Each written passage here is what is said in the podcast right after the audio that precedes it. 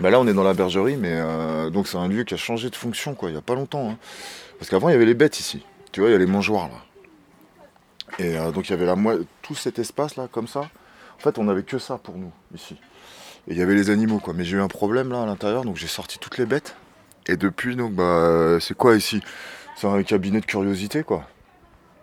Tu vois, il y a quand même pas mal de choses à se mettre sous l'œil, quoi. C'est une bibliothèque, euh, c'est un endroit où tu peux écouter de la musique, il y a un piano, c'est un endroit pour se poser, c'est un endroit pour parler. euh.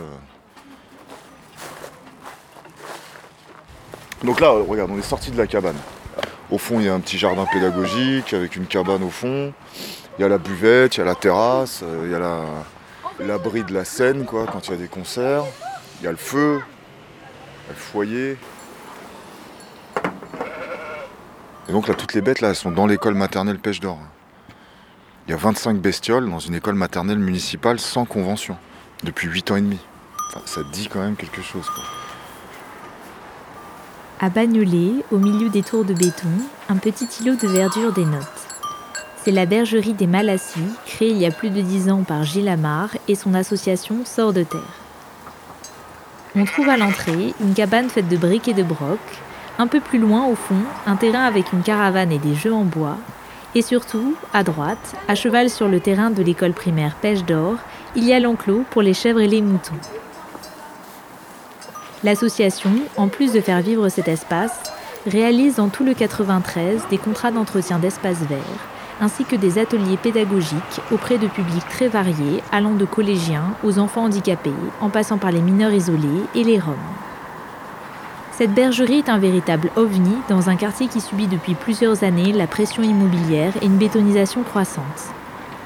Pour comprendre comment un lieu aussi hétéroclite a pu voir le jour, il faut se pencher sur le parcours de son fondateur, Gilles, un chemin non linéaire et loin des sentiers battus. J'ai grandi à Pavillon-sous-Bois. Pavillon-sous-Bois, en Seine-Saint-Denis. Mes parents, ils sont de, de deux origines différentes, quoi. D'origines culturelles différentes. Ma mère, est française. Elle vient d'une famille de paysans du, Loiret, quoi, de petits paysans. Mon père, il est mort quand j'étais jeune.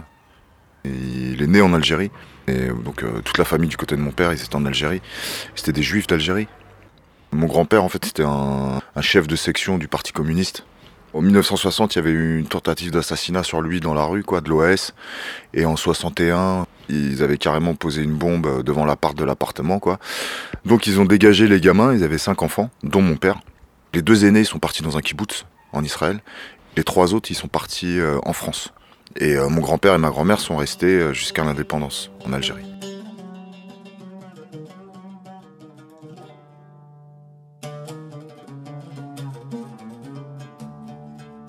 Après le bac, je suis passé par une fac de sciences de la Terre. Mais bon, je suis resté deux mois. Et ensuite, l'année d'après, je me suis réinscrit à la fac en histoire-sociologie. Et en fait, j'ai découvert la sociologie. Et euh, pour moi, la sociologie, c'était un peu comme euh, du rap français, quoi. Un peu autrement. Et euh, après, en socio, j'ai découvert l'ethnologie. Et en lisant les premiers bouquins d'ethnologie, euh, je me suis dit, mais euh, nous, euh, nous c'est moi et mes potes. Je, dis, je me suis dit, mais en fait, on est des Indiens. Et donc, je me suis inscrit à Nanterre en licence d'ethnologie. Et pendant la licence d'ethno, j'avais un ami, Fauzi, un ami d'enfance, qui était euh, parti au Canada, qui faisait un échange dans le cadre de sa maîtrise de maths, lui, je crois. Et euh, il avait connu des Amérindiens qui l'ont invité euh, sur leur territoire de chasse euh, dans le Grand Nord, quoi, dans le nord du Labrador. Et donc il m'a invité à le rejoindre. euh, donc je suis parti là-bas. J'ai passé un mois dans, dans le bois, donc euh, zone subarctique, euh, moins 35 degrés. euh, on coupait les arbres pour chauffer, euh, on buvait l'eau des lacs, euh, l'eau sous la glace, quoi. Et donc après ces un mois, j'ai décidé d'arrêter l'ethnologie, mais pas tout de suite. Donc j'ai quand même fini ma licence. Et je sais pas pourquoi, euh, bon j'avais été au salon de l'agriculture, avait des, copines qui m'avaient traîné au salon de l'agriculture, j'avais des graines.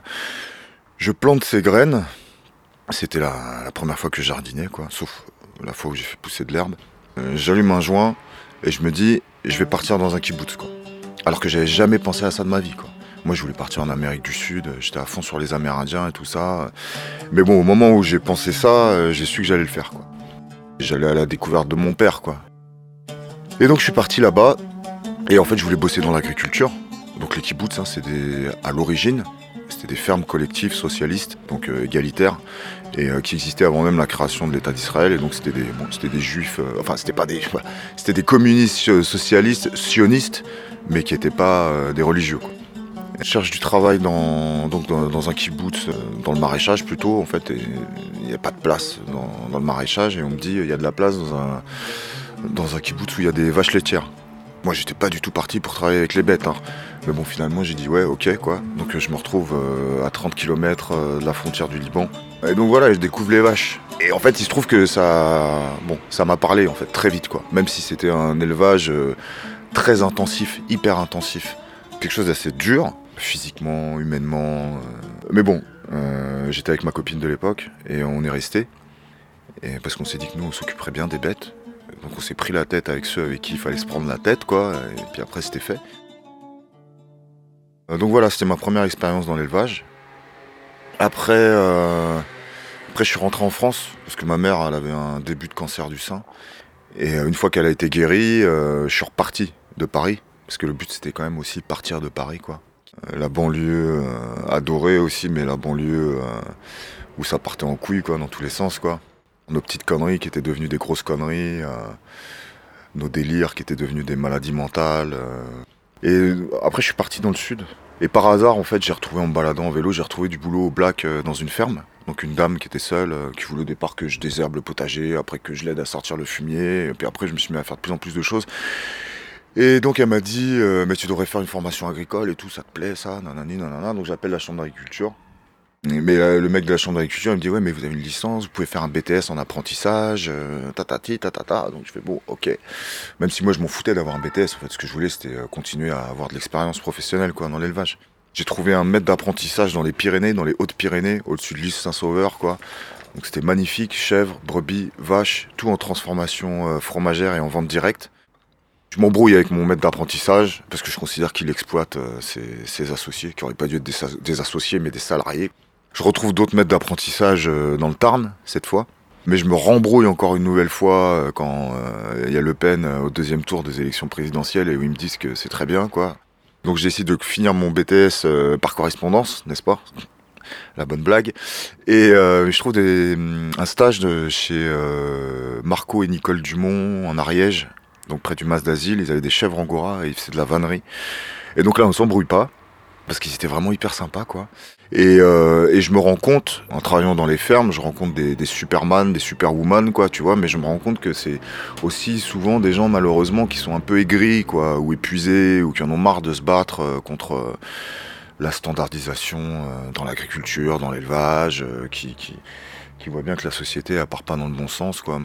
À l'époque, j'ai 26 ans et je me dis oh je vais pas, je vais pas faire comme eux quoi. Je vais pas essayer de créer une ferme tout de suite et tout machin. J'ai envie de bouger, j'ai pas envie de finir aigri, je sais pas quoi. Donc je me, je me dis bah tiens, je vais reprendre les études d'ethno. Donc je me réinscris à Nanterre. Je me dis je vais faire une maîtrise en un an. Je veux quand même faire un terrain, donc je repars dans les Pyrénées. En fait, je reste trop longtemps dans les Pyrénées. Je termine pas ma maîtrise en un an. Du coup, je la fais en deux ans. Du coup, je passe dans le système du master. Du coup, après, il, crée à Nanterre un master euh, de recherche, donc un master 2 euh, qui s'appelait Dynamique des mondes ruraux et environnement, et tout le monde me tanne pour que je continue, parce que moi, donc, mon sujet, c'était euh, la domestication animale, tu vois, bon, dans les Pyrénées en particulier, mais surtout la notion de race animale. Qu'est-ce que c'est cette notion de race, quoi? Comment elle est construite, quoi, historiquement et euh, sociologiquement.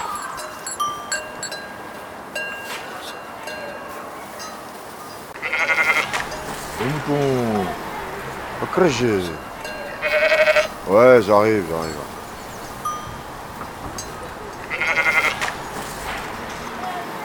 Tu vois, euh, les animaux, euh, je suis pas gaga, tu vois, des animaux. Mais vivre avec d'autres êtres vivants que les humains, bah, c'est pas mal aussi. Hein. Je, pourrais plus vivre sans chèvre.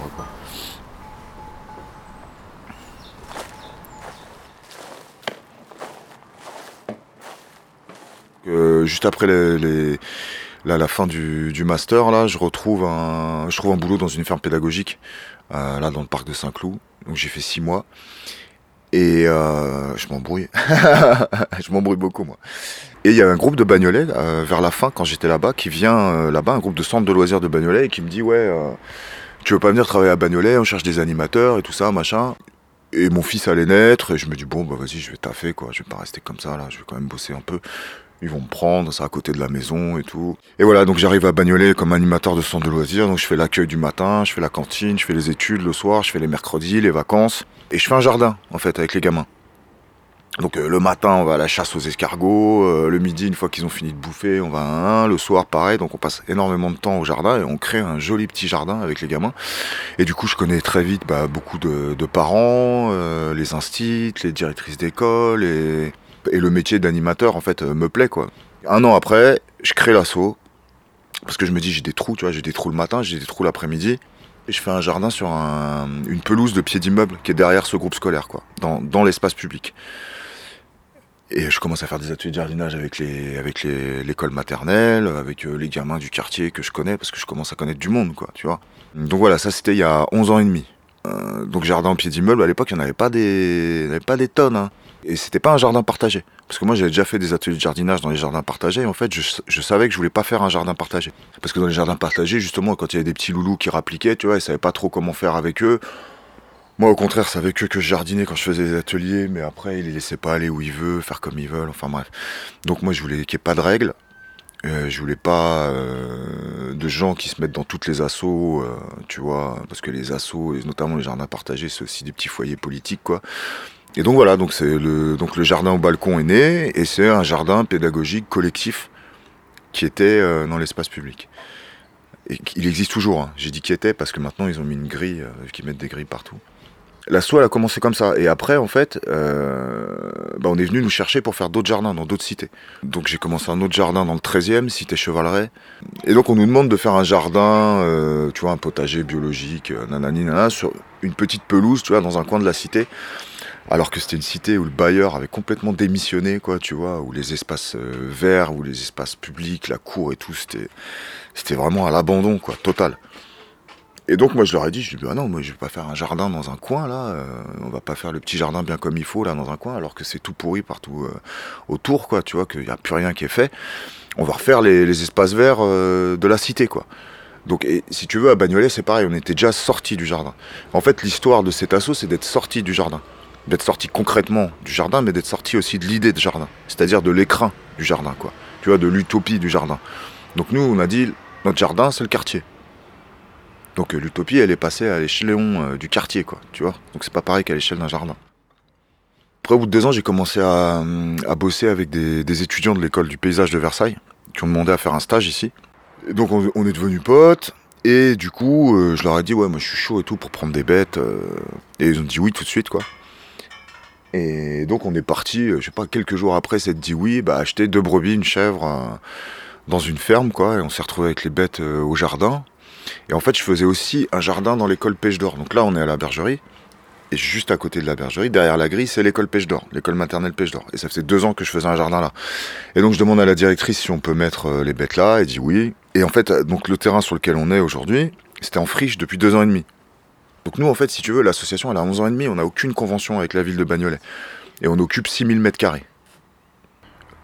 Et après, euh, les bêtes, bah, l'hiver arrivait, on a dit est-ce qu'on peut faire un abri pour les animaux, quoi. On a quand même, la ville a dit oui quand même, quoi, tu vois, parce qu'ils nous avaient dit bon, on veut bien vous laisser un petit peu comme ça et tout, mais euh, bientôt euh, ça sera fini, quoi. Euh, tu sais, genre on vous laisse un an et après euh, finito, quoi, parce qu'ici euh, faut qu'on construise et tout machin. Nous on a dit oui, oui, oui. Donc en fait on leur a pondu la bergerie, quoi. Donc on a fait un truc de 40 mètres carrés. Donc il faut un permis de construire, quoi. Eux ils s'attendaient à un petit abri, tu vois, un petit truc. Et puis après c'était fini, quoi. Une fois qu'on a fait la bergerie, on était là, quoi.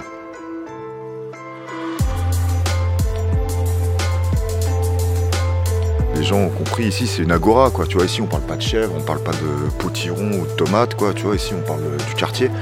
On parle de la ville euh, on parle de ce qu'on est de ce qu'on veut. Euh, on est la ferme du quartier quoi. Donc c'est pas ici c'est pas un lieu d'utopie c'est un lieu de résistance. Et c'est une forme de résistance qui crée l'adhésion des gens de plein de gens tu vois des gens qui sont pas des militants des gens juste qui défendent euh, leur vie leur euh, quartier, leurs gamins. On est tous des gens qui avons jamais vécu avec beaucoup d'argent, mais qui avons toujours bien vécu. Et donc on se comprend, et donc on a les mêmes valeurs. On a plein de choses en commun. Mais ces choses qu'on a en commun, bah, à part entre nous, on n'en entend jamais parler. Bah voilà, on dit que, qu'on est là et qu'on existe, quoi.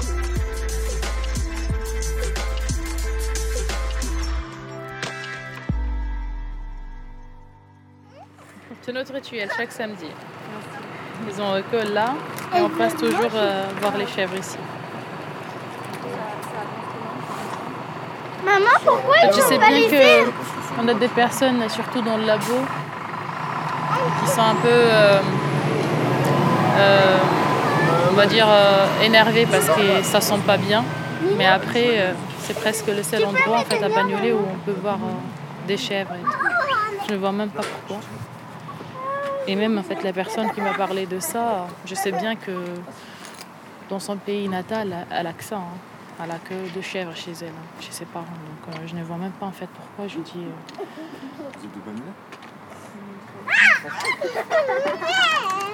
Si les relations avec le voisinage sont dans l'ensemble chaleureuses, les relations avec la mairie, elles, sont beaucoup plus compliquées. L'actuel maire, le socialiste Tony Di Martino, convoque Gilles quelques mois après son élection en 2014 et lui propose d'être déplacé dans une ferme pédagogique avec une convention de seulement un an. Le maire fait également miroiter à Gilles une subvention d'investissement pour des travaux de rénovation, mais c'est à l'association que revient la charge d'embaucher des architectes et des géomètres pour penser les nouveaux plans aux normes de la bergerie. Le projet de la mairie est de faire construire, en lieu et place de l'actuelle bergerie, une crèche et un agrandissement de l'école Pêche d'Or, un contrat passé avec l'entreprise Eiffage. Même si Gilles reconnaît la légitimité d'un tel projet, il souhaite obtenir des garanties pour conserver la bergerie. Des négociations commencent alors entre la mairie, Eiffage et Gilles. un jour, alors qu'on fait je sais pas combien de rendez-vous de ça machin, donc j'ai un rendez-vous avec le directeur des, services techniques. Je lui dis ouais, est-ce que vous allez euh, toucher à ce terrain là parce que euh, vous, vous êtes en train de tout niquer quoi. euh, moi j'ai besoin d'anticiper quoi, vu que je nourris les bêtes là-bas quoi. Et il me dit non non non. Cinq jours après, je suis chez moi le matin, il y a quelqu'un euh, du bâtiment là-bas qui m'appelle. Ouais, Gilles, ils sont en train de défoncer les arbres à la pelle, euh, ils ont arraché la clôture et tout machin. Donc ça veut dire qu'ils étaient venus le matin, ils ont entouré le terrain de grille, ils avaient prévenu personne, même pas les gens qui habitent les deux bâtiments, parce qu'il y a, il est entre deux bâtiments ce terrain. Dont c'est le paysage, dont c'est ce que tu vois de ta fenêtre, c'est chez toi quoi, tu vois ce terrain quoi. Et ils ont défoncé cinq arbres à la pelle. Tu vois, ils les déchiquetent, les arbres, même pas, ils les tronçonnent. Ils ont arraché notre clôture qui était là depuis 7 ans. Donc moi, je précipite ici, je vais à la cabane de chantier, j'insulte tout le monde, je leur dis on lance une pétition, on occupe le terrain, vous pouvez appeler le maire, on appelle la presse et tout machin. Je viens ici, je prends toutes les bêtes, je lâche toutes les bêtes sur le chantier. Le mec qui conduit le, bulldozer, je lui dis que j'ai rien contre lui. Mais s'il continue, euh, eh ben, je me mets sous les roues du bulldozer. En même temps, je gueule, c'est des traîtres, c'est des traîtres et tout machin. Donc il y a les gens qui arrivent, tout ça, machin. On a pris le bulldozer en otage, parce qu'ils voulaient récupérer leur bulldozer, et nous on a dit non, quoi, tu vois. Et donc il y a le Parisien qui arrive, donc il y a eu un article dans le Parisien, et le maire qui arrive, euh, bon, enfin d'autres avant le maire, on les envoie balader. Le maire qui arrive, qui dit ouais j'arrête les travaux, il dit non non c'est nous qui avons arrêté les travaux quoi. Et si on est arrivé avant, bah, il y aura encore les arbres, il y aura encore notre clôture, non non non. Donc de là on lance la pétition. Et donc on voit, on voit qu'il lâche, il lâche au fur et à mesure quoi, tu vois. Et puis à la fin, tu vois, donc il y a FH qui est prêt à nous payer une étude pour, euh, pour recréer du cheminement au milieu de ce qu'ils ont fermé et comment valoriser les pieds d'immeubles et tout ça, machin. Puis on moi je sentais qu'on obtenait des choses. ça. Moi au fur et à mesure, je me disais, mais attends, mais ils peuvent pas nous virer, c'est impossible quoi. C'est impossible. Et donc après, on a dit, bon ben voilà, on a fini par euh, dire, mais, euh, parce qu'ils nous ont fait galérer, on les a fait galérer. On est arrivé proche des élections municipales. Et je me suis dit, non, c'est pas possible, on peut pas toucher un centime des fâches, quoi, c'est mort. Après 11 ans de, tu vois, qu'on bataille, tout ça, machin, on va pas finir par se faire acheter d'une certaine manière par FH. Donc nous, on a dit, on bouge pas. Dans leur nouvelle école et dans la nouvelle crèche, les gamins, ils auront de la place. Ici, ils prévoyaient de niquer tous les arbres. Il y a une trentaine d'arbres. hein. Sur le terrain de la bergerie de l'école, il y a une trentaine d'arbres. Euh, donc une nouvelle école avec de la place pour les gamins, avec la ferme toujours à côté parce que c'est quand même il y a une ferme école ici depuis 8 ans et euh, ensuite parce que ce quartier il a pris trop cher au niveau construction parce que c'est du logement social parce qu'ici ils jouent au Monopoly comme ils veulent. Et euh, les inégalités se perpétuent quoi c'est toujours les quartiers populaires qui prennent le plus cher. Donc voilà. Donc on a dit qu'on bougera pas d'ici. Et euh, une fois qu'on a dit ça on se sentait vachement mieux quoi vois. C'était vraiment cool. Et donc après, on a commencé à faire des concerts de soutien. Et donc, premier concert de soutien, il y avait des centaines de personnes ici, quoi. Euh, Tu vois, notre démonstration de force, on l'avait faite, quoi. Et après, on a continué les concerts de soutien. Et puis euh, là, apparemment, c'est gagné. Le maire, il a dit à FH euh, qu'ils construiraient pas leur bâtiment ici. Mais c'est gagné sans être gagné. Parce que, euh, comme on l'explique, tu vois, la bergerie, c'est pas un lieu. La bergerie, c'est une façon de faire qui s'oppose à d'autres façons de faire. Donc, euh, mais les façons de faire ne changent pas. Bonjour, ça va Alors, il paraît qu'on a vu Eh le ben, tract hier. Quel tract Il y a monsieur le maire qui était au marché hier. Ah bon Qu'est-ce qu'il a dit Euh, bah, normalement, c'est c'est maintenu votre. Bah, j'espère bien, ouais. Voilà. Ouais, c'est ce qu'il a dit, ouais. Ouais. Bah, Il a ouais, tenu ouais. sa promesse. Ouais, il est venu au marché et maintenant il vient souvent, bah, au 5h moins quart à peu près, il était ses. Bah oui, bah, c'est la, la campagne. Et puis, euh, et puis celui-là qui achète le restaurant Bagné là, et qui a. C'est voilà. Hein, On a vu, voilà. C'est des bons résultats. Ouais, Ouais. c'est les- les- Chez sa maison, mais il, il parlait. Non, mais nous, on leur dit, c'est pas, c'est pas la question de la bergerie, quoi. C'est des méthodes Ouais. qui doivent changer. C'est écouter les gens, Ouais. c'est associer les gens. Parce que là, il dit ça, mais il a Ouais. fallu qu'on se batte pendant des Ça- années. Oui, mais c'est parce qu'on s'est battu. Ouais. Ouais, C'est parce qu'on s'est battu. Alors que dès le départ, ça aurait pu se passer autrement. Ouais, voilà. Et, euh, tout le monde aurait perdu hein, tout le moins. entendu que vous de la elle est partir, mais voilà, le but, euh, c'était autre chose. Mais tant mieux, j'ai dit. Ouais, tant dit- mieux. Ouais, c'est vrai, J'ai tant un mieux. j'ai- du coup, je suis à la poubelle, mais donc il donnait des tracts. euh, Ouais, mais j'étais au conseil de quartier euh, mercredi soir. On était au conseil de quartier. Ah ouais, Ils l'ont dit aussi. ah oui, ils en avaient parlé. Ouais, ouais, Voilà, quand on parlait des fois dur, hein, ouais. Ouais, c'est clair. déjeuner. Allez, bonne journée. Il n'y a pas de concert sinon Bientôt. euh, toujours. Dans une ou deux semaines. il y en a- Dans deux semaines, il y en aura un. Ah, le vendredi souvent, en fait. Je sais pas, le week-end. Ouais, ouais. Le week-end. On verra. Au revoir. Euh, Moi, je dis toujours, tu vois, Sort de Terre, c'est la branche euh, jardinage-élevage du hip-hop. Moi, donc voilà, je suis en 76. À partir de. euh, C'était 87, 88, tu vois, la, culture hip-hop, elle est née, quoi. Et c'est vraiment euh, un mouvement culturel qui a redonné de la fierté, tu vois, à toute une jeunesse, tu vois, qui était. euh, bah, qui se sentait pas française, en fait. À travers la culture hip-hop, tu, tu revendiquais quelque chose et donc tu étais là, tu étais bien présent et ça se voyait au niveau vestimentaire, au niveau musical, au niveau aussi de, la ville aussi, tu te la réappropriais avec le graphe, tu vois, tu te, c'était vraiment une réappropriation générale, quoi. Euh, tu vois, avec euh, quand même euh, cette utopie de l'unité, quoi. Ben, cette unité, elle a largement volé en éclats. Mais par là est passé, tu vois, la droite, quoi, Chirac, Sarkozy, enfin, qui a, qui a cassé beaucoup de choses, quoi. On s'en rend, enfin, on s'en rend compte ou on s'en rend pas compte, mais au niveau sociétal, quoi, ça, ça a cassé énormément de choses, quoi.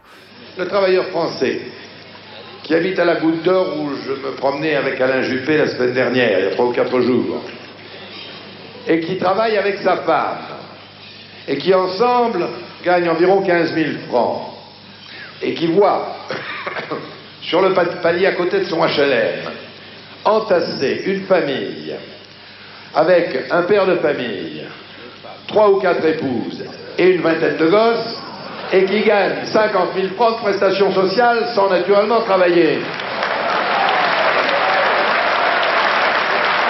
Si vous ajoutez à cela, si vous ajoutez à cela le bruit et l'odeur, eh bien, le travailleur français sur le palier devient fou. Il devient fou. C'est comme ça. Moi là-bas, j'étais pas un écolo euh, de Moi j'ai toujours, enfin pour moi c'est quelque chose de naturel, aimer la terre, les plantes, les bêtes, tout ça. C'est pas, j'ai pas, de théorie quoi, tu vois. Mais bon, clairement voilà, on a une époque où il faut défendre la vie. Il faut comprendre que euh, faut arrêter de détruire euh, les autres espèces quoi. Il faut défendre la vie aussi bah, des hommes, des humains, des gamins, des. donc la vie est à défendre réellement.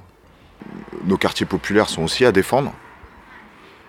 Donc c'est parce que c'est un mode de vie c'est pas c'est pas un changement d'urbanisme ou je sais pas quoi. Non c'est un mode de vie qui est cassé quoi.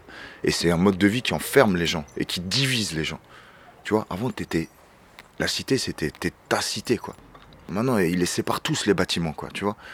Et ça devient la rue c'est plus une cité. Les, cités c'est les endroits les plus doux en ville. C'est les endroits où tu peux les traverser dans n'importe quel sens sans être obligé de marcher au bord d'un trottoir. T'as toujours eu des chemins de terre des espaces verts. Euh, c'est des endroits où il n'y a pas beaucoup de circulation. À Bagnolet, je te dis, hein, on, a, tout fait sans, autorisation. Là, quand ils ont cassé la petite cité qui avait à la sortie de l'école, donc à la sortie de la bergerie, euh, la petite cité Blanqui où il y avait deux bâtiments, une cinquantaine d'arbres, plein d'espaces verts, c'était juste des bâtiments de quatre étages. Bon, bref, ils, ils ont cassé les bâtiments. Et après, c'est resté pendant 4 ans une friche de 8000 mètres carrés, quoi. Nous, on a occupé la friche pendant 4 ans. On a fait un pré, on a fait un jardin. Bon, il y avait aussi les jeunes de Blanqui qui continuaient à être là. Euh, c'était interdit. C'était avant les appels à projets temporaires euh, de friche, quoi, tu vois, pour pas qu'il y ait les Roms, pour pas qu'il y ait les Clodo, pour pas qu'il y ait les jeunes c'est malheureux de le dire comme ça, mais il faut un peu réveiller les gens, quoi, tu vois. Enfin, t'as as plein de petits bouffons, là, de collectifs à, deux balles, là, tu vois, qui viennent, qui se branlent parce qu'ils font pousser des légumes et euh, je sais pas trop quoi, et qui se croient alternatifs. Justement, si le thème de ton truc, c'est l'alternative, quoi. Et pour moi, qui, qui sont juste des, des, bons élèves qui sont sortis de l'école et qui ont appris euh, l'agriculture urbaine à l'école, ou l'alternatif à l'école, ou le participatif euh, à l'école, quoi, tu vois. Donc, nous, on fait pas de l'agriculture urbaine, quoi, tu vois. On fait de l'agriculture de rue. C'est pas pareil. Parce que le mot urbain, c'est un mot qui sépare euh, deux fois, tu vois. Le mot urbain, il sépare la ville de la campagne. Donc, les, soi-disant, les, agriculteurs ou les éleveurs de la ville avec les agriculteurs et les éleveurs euh, de la campagne, quoi. Et ensuite, il sépare la ville en deux. Tu as la ville urbaine, par où la rénovation urbaine est passée, avec les petits projets urbains bien comme il faut, avec les bergers urbains de mon cul et euh, tout ça, quoi. Et puis tu as la ville organique, chaotique, populaire, spontanée, où il y a des formes d'autogestion, il y en a beaucoup, tu vois, des formes d'autogestion.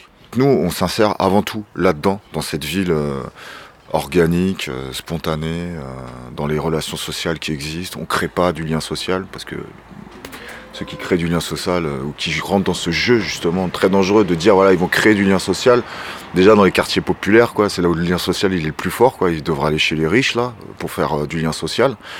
Et le lien social, ça se crée pas, quoi. C'est quelque chose qui existe. Donc nous, on dit qu'on créer des environnements, tu vois, qui, le mettent en valeur, qui le favorisent, tu vois. Mais il existe déjà, quoi.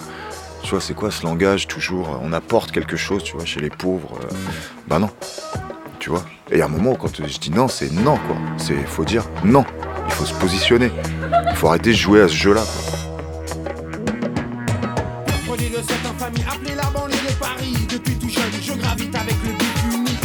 ma présence. Trop travailler, trop fier pour faire la charité. Oui, je préfère la facilité, considérant que le boulot m'amènera plus vite au bout du rouleau. Alors réfléchissez, combien sont dans mon cas aux abords de vos toits Et si cela est comme ça, c'est que depuis trop longtemps, des gens tournent le dos aux problèmes cruciaux, aux problèmes sociaux qui asphyxient la jeunesse qui réside aux abords, au sud, à l'est, à l'ouest, au nord. Ne vous étonnez pas si quotidiennement l'expansion de la violence est telle, car certains se sentent seulement concernés lorsque leurs proches se font assassiner. Est-ce aussi la liberté, égalité, fraternité? J'en ai bien peur. Le monde de demain, quand qu'il a nous appartient, la puissance est dans nos mains, alors écoute ce refrain. C'était Microcosme, des reportages en immersion dans des sous-cultures et des lieux d'alternatives. Vous pouvez nous suivre sur l'Instagram Microcosme Podcast et nous laisser vos avis et vos étoiles sur Apple Podcast.